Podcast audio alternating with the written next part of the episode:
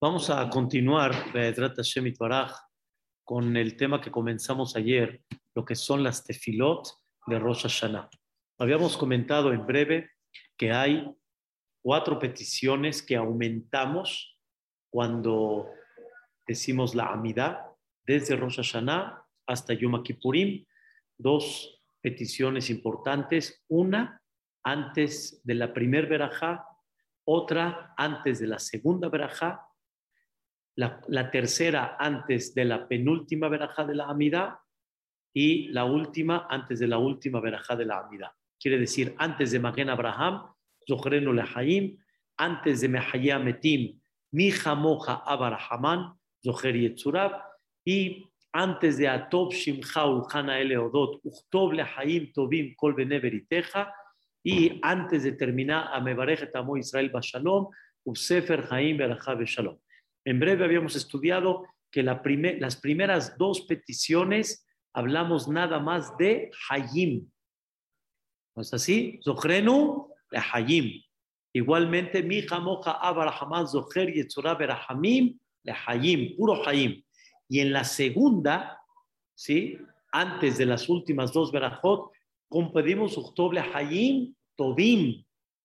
Igualmente, Usefer Hayim Berachab Shalom, Ufarnasat Tobah, ¿sí? Nizaher benikatel befaneja nachno befol ameja Israel hayim tobim. Entonces preguntamos qué diferencia hay entre las dos primeras que pedimos hayim y las segundas que pedimos hayim tobim. Entonces habíamos comentado en breve que cuando hablamos de hayim, hablamos no de qué tipo, este, qué calidad de vida, vamos a decirlo así, con cuánto dinero, con cuánta salud, con cuántos medios, eso es Hayim Tobim.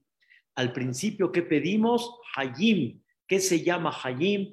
Vivir. Y vivir se llama, como explicamos ayer en breve, no es nada más no pecar, no es nada más no hacer. Hay gente que te puede decir, yo no mato, yo no robo, está bien, pero ¿qué si haces? Es como aquel que se queda dormido en la cama aquel joven que no está produciendo absolutamente nada, y él te dice, no hago nada, no molesto a mami, no molesto a papi, no hago nada, no robo, no, haz algo, párate. O sea, el dolor más grande que le puedes dar a un papá es de que el hijo esté inactivo, si lo queremos decir así, que no haga nada. Y aún los que sí hacen, ¿qué sí hacen? ¿Qué sí hacen? ¿Qué, qué sí hiciste? Ir a pachanguear nada más, ir a... Eso son distracciones, esas son cosas que hay veces son necesarias, pero ¿qué sí hiciste? Y si queremos decir algo más, ir a trabajar es correcto, pero trabajar sigue siendo un medio para poder tener Parnasá, pero no es realmente un fin. ¿Cuánta gente dice que hay momentos que ya, ya se quieren retirar? Pues no es el medio. Aruch Hashem ya tienen para Parnasá. Y cuando se retiran, ¿sabe lo que pasa? ¿Y ahora qué pasa? ¿Eh? Mary ya se retiró, ¿ahora qué hacen? ahora se dieron cuenta que vivían para trabajar y no trabajaban para vivir. Trabajar para vivir no era así, ahora ya, ya me retiro, ¿ahora qué hago? Entonces, ¿qué se llama Hayim? Ahí le pedimos a Boreolam, Zohrenu le Hayim. Recuérdanos para la vida, recuérdanos que nuestra vida tenga vida, que nuestra vida realmente sea productiva y que, eh, no, no calidad, sino qué produciste, qué es considerarse vivir. Hoy en día hay mucha gente que dice, esto es vida. ¿Qué? ¿Qué es vida? Estar tirado ahí con una margarita de cóctel, ahí en la playa, eso es vida. ¿Qué es vida? ¿Qué realmente significa vivir?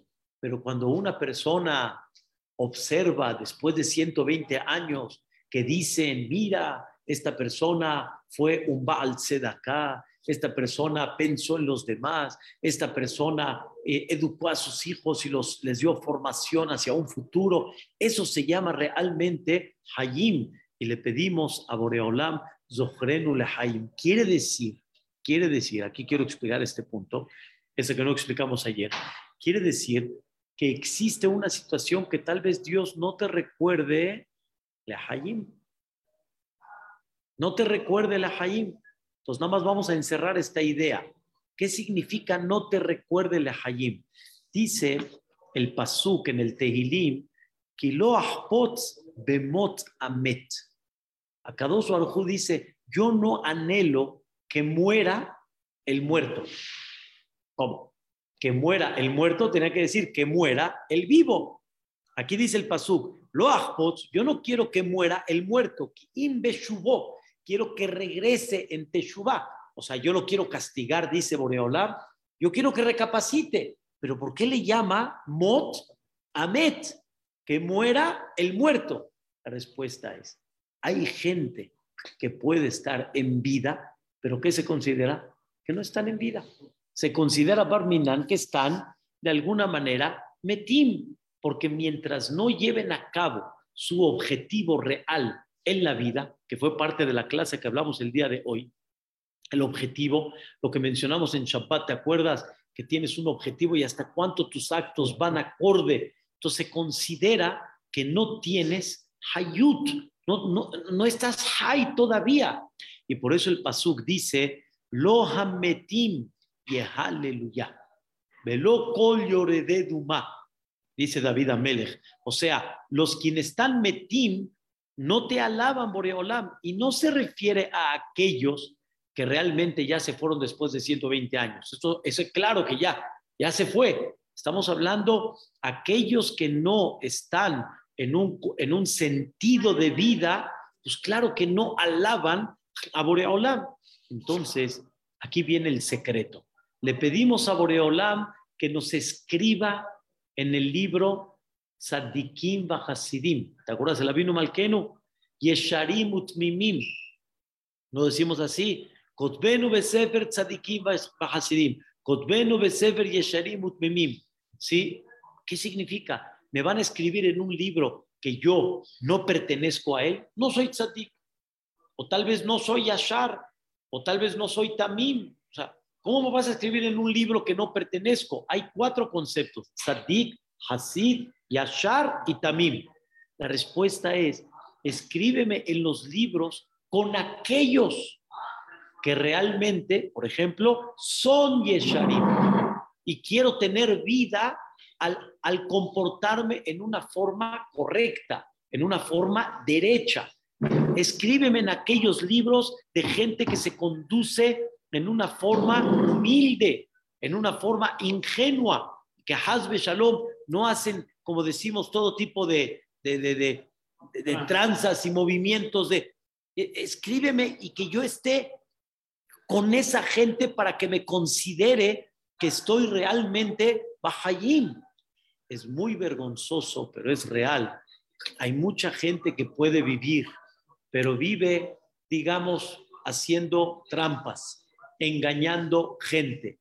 Sí, va ganando tal vez dinero, va haciendo cosas en la vida. Para Dios, esta persona no se llama que está high. Para Dios, esta persona se llama que está qué? Met. No está high. No está high. Y Barminan, Barminan, ¿sí? que una persona esté, digamos, en un ambiente de gente que no se comporta realmente con hayut, con vida. Justo me platicó una persona en la mañana, me comentó, tienes tu fábrica, tienes tu negocio, hay cosas en el negocio y tú puedes de alguna forma engañar en ciertas cosas y, por ejemplo, poner la etiqueta que no es, es, te pidieron, por ejemplo, de talla 30, no alcanzaron todas las prendas talla 30 y pones etiqueta 30 los que son 29, 28 y ¿quién se va a dar cuenta? ¿Quién se va a dar cuenta? Es lo que siempre yo reclamo cuando voy a comprar trajes. Me voy a comprar un traje, me dicen que es corto y mira qué largo está, hombre. No, no entiendo. Y el señor todavía me dice, ah, caray, señor, Aquí dice que es 40 corto, pero ya me la aprendí. Sí, ya me la aprendí. Mandan allá, entonces sabes que deme uno corto. No tiene, no, no, no me gusta, no, no lo voy a arreglar, queda el botón mal, no lo compro ya, punto. Y hay gente que dice, pues si de por sí el cliente no lo va a comprar él, pues manda como venga y ya está. ¿Cuál es el problema? Eso se llama hayut. Eso se llama vivir cuando la persona no camina pensando de que el mundo, ¿quién me ve? ¿Quién me ve? ¿Quién me observa? ¿Quién presta atención a lo que estoy haciendo? Eso se llama Hayut, eso se llama Met, Barminan. Y le pedimos a Boreolam que nos dé la oportunidad de estar dentro de aquellos que están en qué? En el Hayim. Y sobre eso, obviamente, le pedimos, se dice en hebreo, el Baal Rahamim, el misericordioso, que aunque él sabe que tal vez no he estado en el Hayim, pero le pido que me dé la oportunidad y el chance, y ahora que estamos recapacitando, que podamos llevar a cabo ese concepto que se llama ¿qué? Hayim. Me da pena decirles, no es, no es fácil. Hay gente que, por ejemplo, eh, quiere de alguna manera recapacitar, regresar en Teshuvah, pero muchas veces cuando él recapacita ya está en un entorno muy complicado. O el marido no quiere, o la esposa no quiere, o los hijos ya están un poco grandes, o los papás de alguna manera los frenan. No es fácil, no es fácil. Muchas veces es una lucha bastante fuerte. Hay veces es la decisión de Boreolam hasta cuánto y de qué forma y cómo vas a luchar. Pero sin embargo, cuando Boreolam nos pone un entorno de alguna manera un poquito más fácil, pues eso se llama de alguna manera Hayim. Y le pedimos a Boreolam, Zohrenu le Hayim, Melech Hafetz Bahaim. Escuchen bien. Le pedimos a Boreolam que nos recuerde para la vida. Melech, aquel Hafetz Bahaim. ¿Saben qué es Hafetz Bahaim? Aquel rey Hafetz que anhela la vida. Anhela la vida. Y dicen los comentaristas, anhelar la vida significa anhelar la vida eterna. Esa vida eterna que es, no nada más acá, sino también es Be'ezrat Hashem le Olam Y si vamos a tener Zehut, de tener Hayim aquí, vamos a tener Zehut de tener Hayim también a dónde? Allá arriba, en el Olam Y eso se llama realmente Hayim. No como, sino Hayim. Vivir. ¿Qué hasta el día de hoy, vamos a decirlo en este ejemplo, ¿qué ha hecho Abraham Vino más de cuatro mil y pico de años allá arriba? Está high, está high. Es una cosa maravillosa e increíble comprender. No es la vida material, es el hayut, es la vida de la persona espiritual que no hay nada alrededor, ningún medio que le frene ese sentimiento de hayim. Le hayim mele hafetz hayim. Kotbenu besefer hayim. ¿Qué es kotbenu?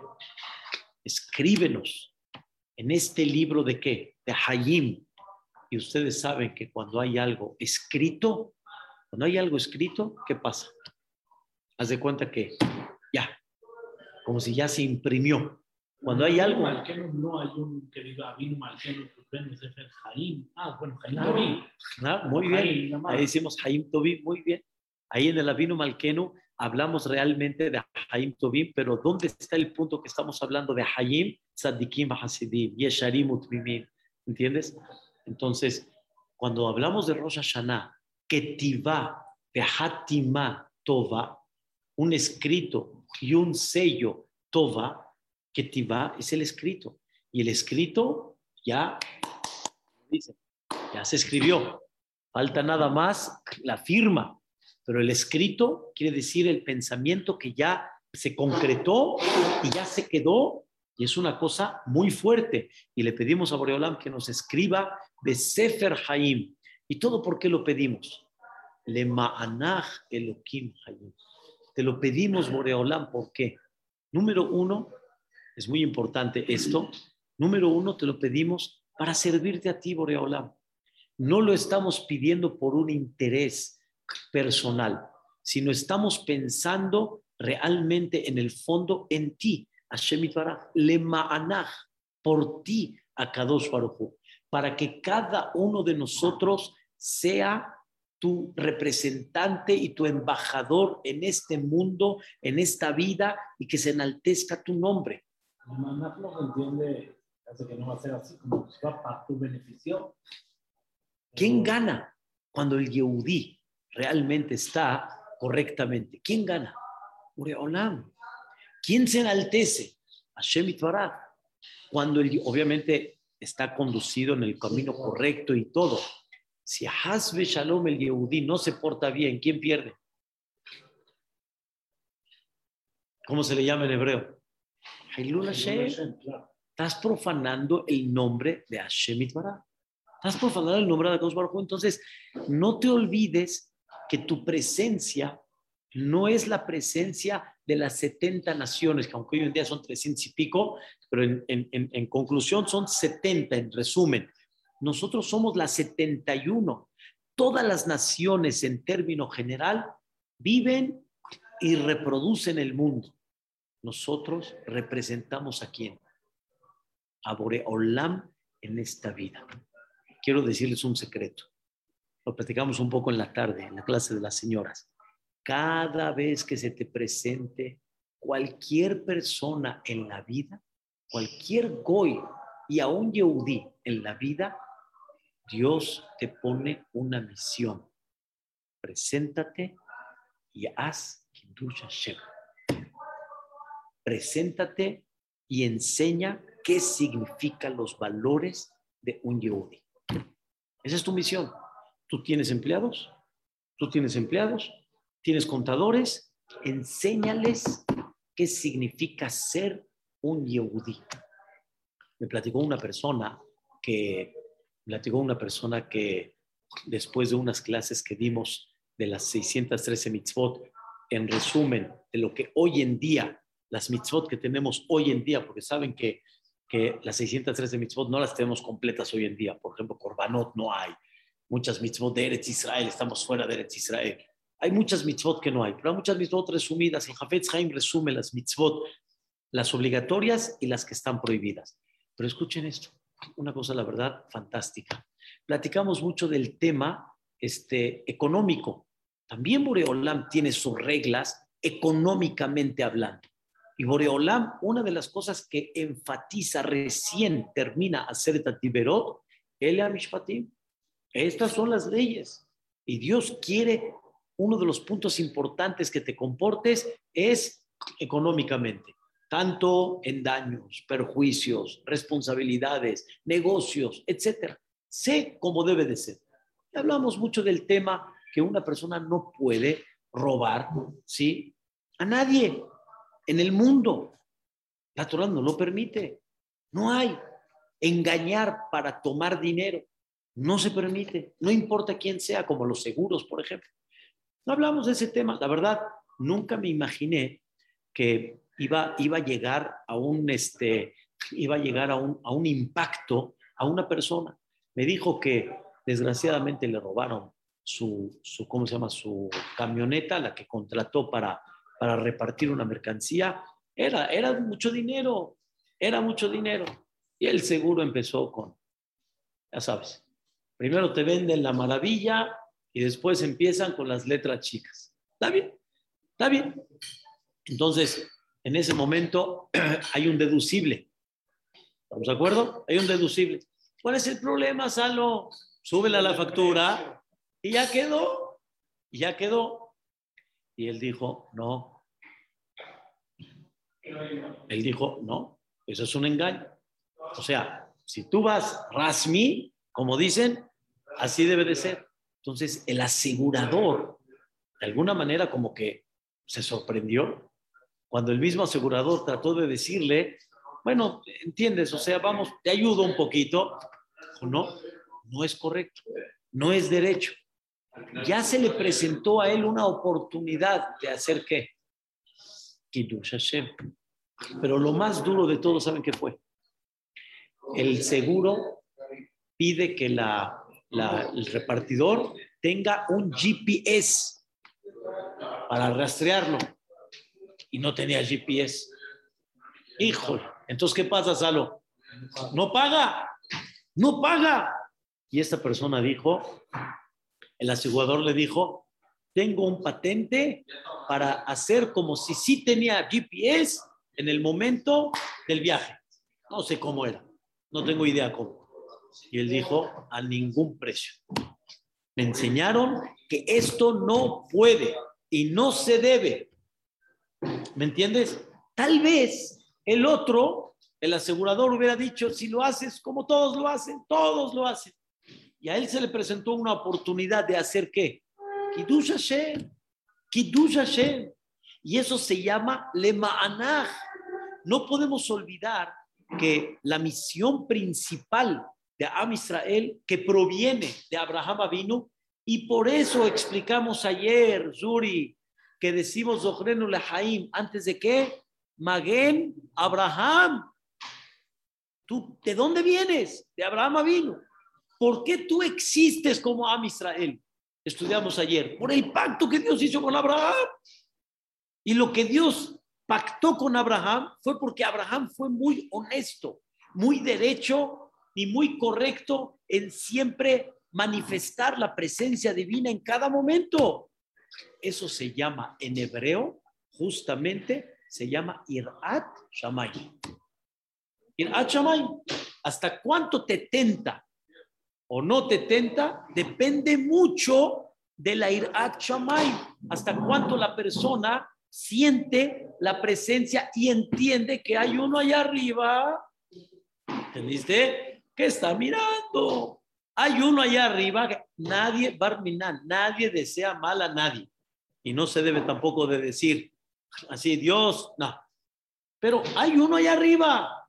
Y la persona debe de comprender que su existencia, ¿qué debe de ser? Le Que hablen de él y que tenga ese Shem Tov y sea le Ese es el concepto que le pedimos a Dios. ¿Por qué te pedimos Kotzbenu Besefer Haim? ¿Por qué? Le por ti, Boreolam, porque nuestra existencia y nuestro servicio principalmente, ¿para qué es? Para ti, Akadosh Baruj Decirle, esto no podemos, no se puede mentir, no se debe de mentir, no debemos de, entiendo que las vacunas, no las vacunas, esto, pero una persona que va con la rectitud que Boreolam quiere, mientras, qué increíble, no mentir. Entonces, este, no sé si recuerdas, habíamos contado aquí en el CNIS hace una semana que una persona vendía libros, ¿te acuerdas? De las hojas. En Eretz Israel es muy común que llegan los que venden los libros y hay libros nuevos, preciosos, ediciones nuevas. Entonces ponen un libro como ejemplo, ponen una hoja y ponen ahí el que quiera anotarse, que se anote. Llega el vendedor, checa, pidieron 15, pidieron 20, etcétera. Y entonces, este, eh, este, trae la cantidad de libros y de una manera ya los vende. Entonces, esta persona este, tenía un amigo que también vendía libros y se daba cuenta que su amigo tenía mucho más gente que se anotaba que la de él. La verdad le dice, espérame, mis libros son tan buenos como los tuyos. O sea, no es que tenemos una competencia, son dos tipos de libros muy buenos y tú tienes más éxito y yo tengo menos éxito. ¿Qué pasó? Y dice, ay, my friend, Jabal, que no te lo dije antes. Lástima que no te lo dije. Cuando yo llego al, al CNIS a poner la hoja, yo en la hoja ya anoté 20 nombres, pero 20 nombres así de, así, de, lo que se me ocurrió, 20 nombres. Cuando la gente llega y ve 20 nombres en el libro, dicen, wow, espérate, donde hay multitud, eso quiere decir que está buenísimo. Y entonces se anotan otros 20 más. Es muy sencillo. es muy sencillo. ¿Entiendes? Es muy sencillo. Este hombre, el otro, el, el compañero, ni se ocurrió preguntar. No se le ocurrió preguntar. Y al que no, le, no, no tenía tantos registrados, sí se le ocurrió preguntar, ¿se llama engaño? ¿No se llama engaño? ¿Cómo se llama? Al final, al final no voy a meter en el tema, es un tema muy interesante, pero al final Rabel Yashib dijo La persona que su neshama es, escuchen bien, su neshama es pura y, y sincera y realmente conectada con Dios, no le sale la mentira. No le sale, ¿entienden? No le sale. No es que, que no le sale.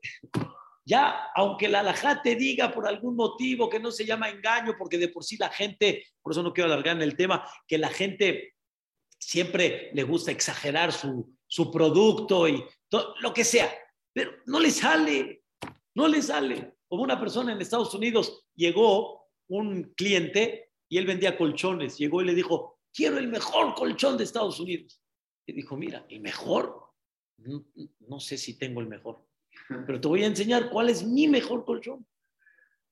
No le sale mentir, no le sale. Un yehudí no le sale así. Cuando, cuando va, y eso se llama qué? Le ma'anaj, por ti. Lo que estamos pidiendo vida se llama le ma'anaj. Eso es lo que pedimos en Rosh. Y número dos, número dos, no nada más porque estoy viviendo para ti, sino, escuchen bien, porque tú eres el que ganas de esto. Al quien, van, al, al quien van a alabar mucho más todavía es al quien está por encima de nosotros. No nomás van a decir qué honrado, sino van a decir el Yehud. Y el Yehud que tiene de especial, que tienen alguien por encima. Y ese es un, un, punto muy importante en la cual le pedimos a Boreola. Por escuchen bien, si uno manifiesta que estoy viviendo para Boreola y el que va a ganar es Boreola. Un ejemplo hermoso que vi con Hein Friedlander, quien trabaja en el ejército, bien trabajado, para, para la, la ¿cómo se llama? el país, para el, para el, para el gobierno, etcétera, pues que tiene todas las prestaciones que guste. Todas las prestaciones que guste. ¿Entiendes? ya no vas a necesitar tanto pedir el Hayim Tobim, sino ya como que más automático para que yo pueda enaltecer tu nombre y para que pueda de alguna forma servirte, pues dame la oportunidad. Dame la oportunidad. Con eso voy a enaltecer mejor tu nombre. Pero sin embargo, sin embargo, existe que hay grandes personajes que pueden llegar a vivir Lema Anach y viven Lemana, viven por Dios, pero sin embargo no tienen esos medios fácilmente y no tienen muchas veces ese medio ambiente tan sencillo. Y así Boreolam de alguna forma pone que esa es su misión en la vida que tiene que llevar a cabo, como Yosef Atzadik, que hubo una época muy dura, de 12 años, bajo el calabozo. Y ese fue para Yosef su Lemanaj, que tuvo que vivir que tuvo que enseñarle a gente ahí en el calabozo cómo entender y comprender la conducta divina y cómo presentarles a ellos quién dirige el mundo. Y eso entendió una misión muy especial. Pero, regresando al punto que estábamos platicando, nunca olviden que todo lo que Dios les presenta en la vida son oportunidades para enaltecer el nombre de Hashem Itbaraj. Con eso, Salo, ya no hay doble fila. Ya no hay doble fila, no hay engaños, no hay comportamiento. O sea, tiene que ser todo como transparente, bonito, le ma'anaj, le ma'anaj, como es. Cuentan del abuelito Ezra, el papá de mi suegro, en aquella época cuando los dólares pocos eran mucho, los 100 dólares era mucho y mil dólares era muchísimo dinero. Entonces, no sé cómo. Ya le pregunté a mi suegro, a tío Pepe, todos se acuerdan de la historia, pero no sé cómo se equivocó la cajera. Él fue a comprar 100 dólares, 100, le dio mil. No, no, no, no, no entendí cómo, pero así fue. Le dio mil y compró 100. Al final, cuando se fue, y obviamente hicieron el, el, el, el corte, pues, se dieron cuenta y ah, la, la cajera va a tener que pagarlo no sé cuánto tiempo de trabajo. Al siguiente día, regresa el abuelito Esdra, ¿sí? Y honradamente llegó con la cajera, la cajera se paró, la más lo vio y dijo, y dijo, toma. Oye, hija, como, como hablaban antes, oye, hija, no equivoques antes, checa bien, hija, no equivoque, hija, es mucho dinero, hija. Ya. Corrió la cajera, corrió. ¿A dónde corrió? ¿A dónde crees que corrió? No, corrió con el gerente. Corrió con el gerente. Obviamente para decirle, ya lo regresó, ya lo regresó. El gerente estaba tan sorprendido, porque era mucho dinero, que una persona tan honrada no le tentó y lo regresó en México. o sea, lo regresó. Mi suegro platica, cerró las puertas del banco el gerente, delante, con todo el cajal que había, todo el público que había. Y dice, señoras y señores, esto es un ejemplo de honradez. Hay que aprender la conducta de este hombre. Y él lo único que hizo fue levantaba el sombrero y decía, Ana Yehud, yo soy Yehud y hay un Allah arriba, hay un Boreolam allá arriba. ¿Con quién estamos jugando? Eso se llama Lema'anach, Elohim Hayim. Es muy importante esta petición y por eso, este, para que Vedrat Hashem Rosh Hashanah, los días de Teshuvah, Yom Kippurim, comprendamos que estamos pidiendo. La segunda petición, mi moja abarahaman, zoher yetzurab, berahamim lehayim. ¿Cómo me atrevo a pedir? ¿Cómo me atrevo a pedir cuando ya he fallado bastante? Cuando ya de alguna manera, como decimos, ya, ¿cuántas veces el mismo disco rayado? Otra vez, otra vez, vamos a pedirle, mana, y volvemos otra vez a lo mismo. Y, o sea, ¿qué? Y sobre eso decimos, mi hija moja, ¿quién es como tú? Ab Arahaman, el Padre misericordioso. Aquí recordamos que Boreolam es Padre. Y como Hashem Baraj es papá, el papá siempre, siempre, por más que sea, en un momento que su hijo, así como dicen, recapacita, se quiebra un poquito, el papá quiere darle una qué? Una oportunidad. Mi moja, Abarahaman. ¿Quién es como tú, Boreolam? Que aunque en el juicio después de muchas, no tenemos aparentemente derecho, pero tú eres nuestro Padre misericordioso, Zoher Yetzurab, y recuerdas a tus criaturas. ¿Quiénes son tus criaturas? Nosotros. Y toda persona, cuando es dueño de algo, automáticamente tiene más misericordia. Te da siempre más haram destruir algo tuyo destruir algo del otro. O sea, imagínate que tiene, que tu edificio. No. El del otro también hará, pero no es lo mismo. Lo que, te, lo que tú eres dueño, lo que te concierne a ti, te duele. Hay muchísima gente que le cuesta mucho trabajo desprenderse de sus cosas. Mucho. Y por eso decimos los dos conceptos, ¿entendiste? Abarahaman y Zoher? Yetzurav, que recuerda a sus criaturas como él, Yatzar Otanu, como él nos fabricó, entonces automáticamente la tendencia de la persona es tener más misericordia. Y por eso, ¿quién es como tú? Aquí no pedimos tanto, sino aquí alabamos. La petición original, Lehayim, ¿dónde es? Antes de Magen Abraham. Zohrenu Lehayim. ¿Ok? Y en Mija Moja es nada más la alabanza, así como mija moja Baal Geburot, Umido Melach. ¿Quién es como tú, el dueño y el que tiene el poder absoluto?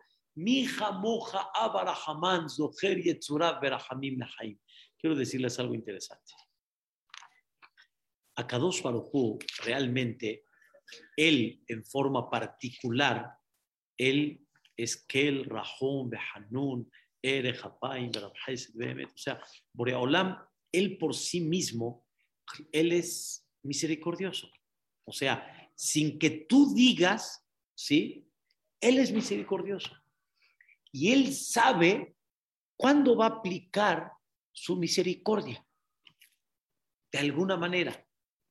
Pero la regla es, escuchen bien, cuando tú pides, entonces eso activa la misericordia divina. O sea, el mismo Boreolam dice, yo de por sí soy muy misericordioso y no al momento que pecas, sanción. Y Boreolam manda muchas cosas, aunque no merezcamos. Pero cuando tú lo pides, que Dios aplique esa misericordia, ¿qué pasa? Activas que Dios aplique la misericordia. más todavía. O sea, se abre. O sea, quiere decir, hay una misericordia, la natural que Boreolam aplica. Y hay la que ahorita tal vez no, y la vuelves a aplicar otra vez. Es lo que decimos, por ejemplo, es lo que decimos en Rosh Hashanah, vete, eh, se llama?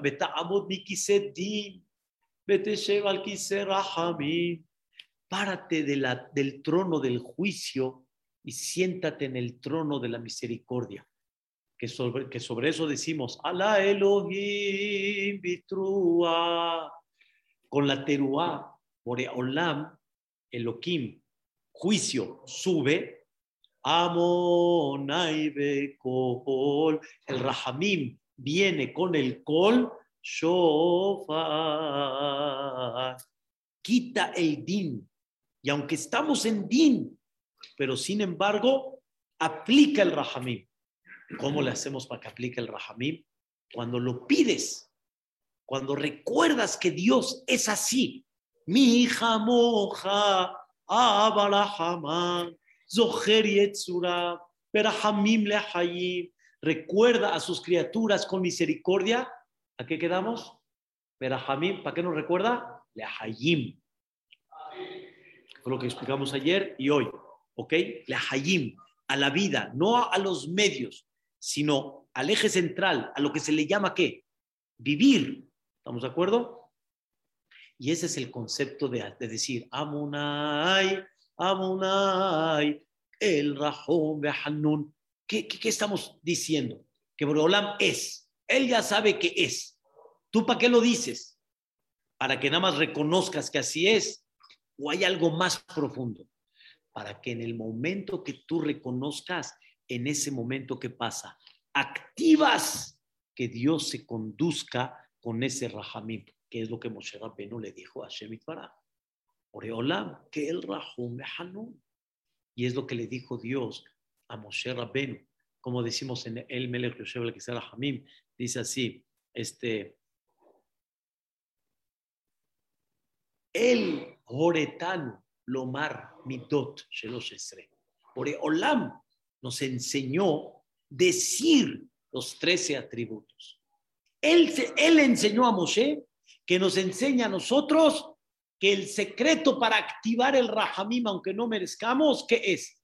Decir, el Oretano, Zehorlano Ayom, Berichelosh Esre, Recuerda ese pacto, porque Dios hizo un pacto con Moshe, que cuando, cuando recordemos los 13 atributos, Olam los aplica. Que.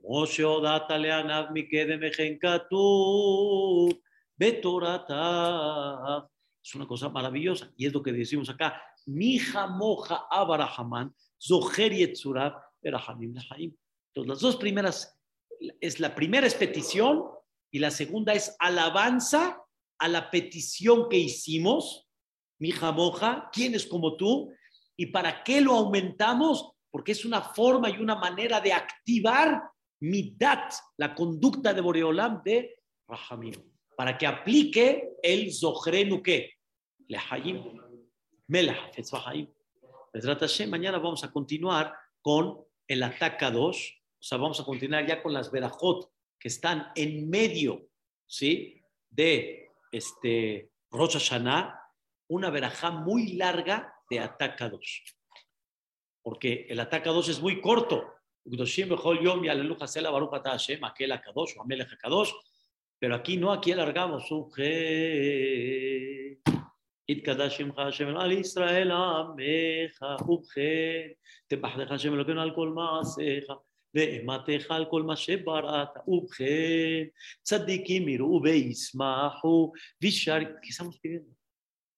¿Qué estamos pidiendo? En Rosh Hashanah, ¿qué estamos pidiendo? Eso, eso hay que estudiarlo para darle un sentido muy especial a las tefilot de Rosh Hashanah. Mañana seguimos por. Amén, ve amén. Katim, vamos a decir aquí adentro.